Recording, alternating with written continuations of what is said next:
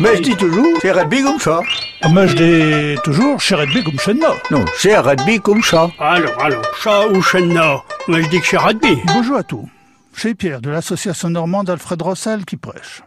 Parlons du B. Je veux dire du mot B.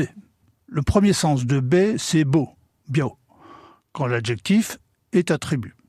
Assez, il fait B, il fait beau. Son féminin est belle. Le sens dont je voudrais vous parler, c'est bec. Alors bien sûr, on ne s'arrête pas au bec d'oiseau. Par analogie, on parle aussi d'une avancée dans la mer, de la bouche des gens, en dérivant aussi sur la parole, le bavardage et sur le baiser. En voici quelques exemples parmi tant. Bécanet, c'est picoré. Un bec de corbin, une pince en forme de bec de corbeau. Une béchette, c'est une petite pince. Des béchettes, des petites pinces à bec ou des pinces à feu. Une béchille, c'est une béquée. Pinchilbé, c'est pincer les lèvres, faire la moue. Faire la goule en bête soufier, c'est faire la bouche en cul de poule.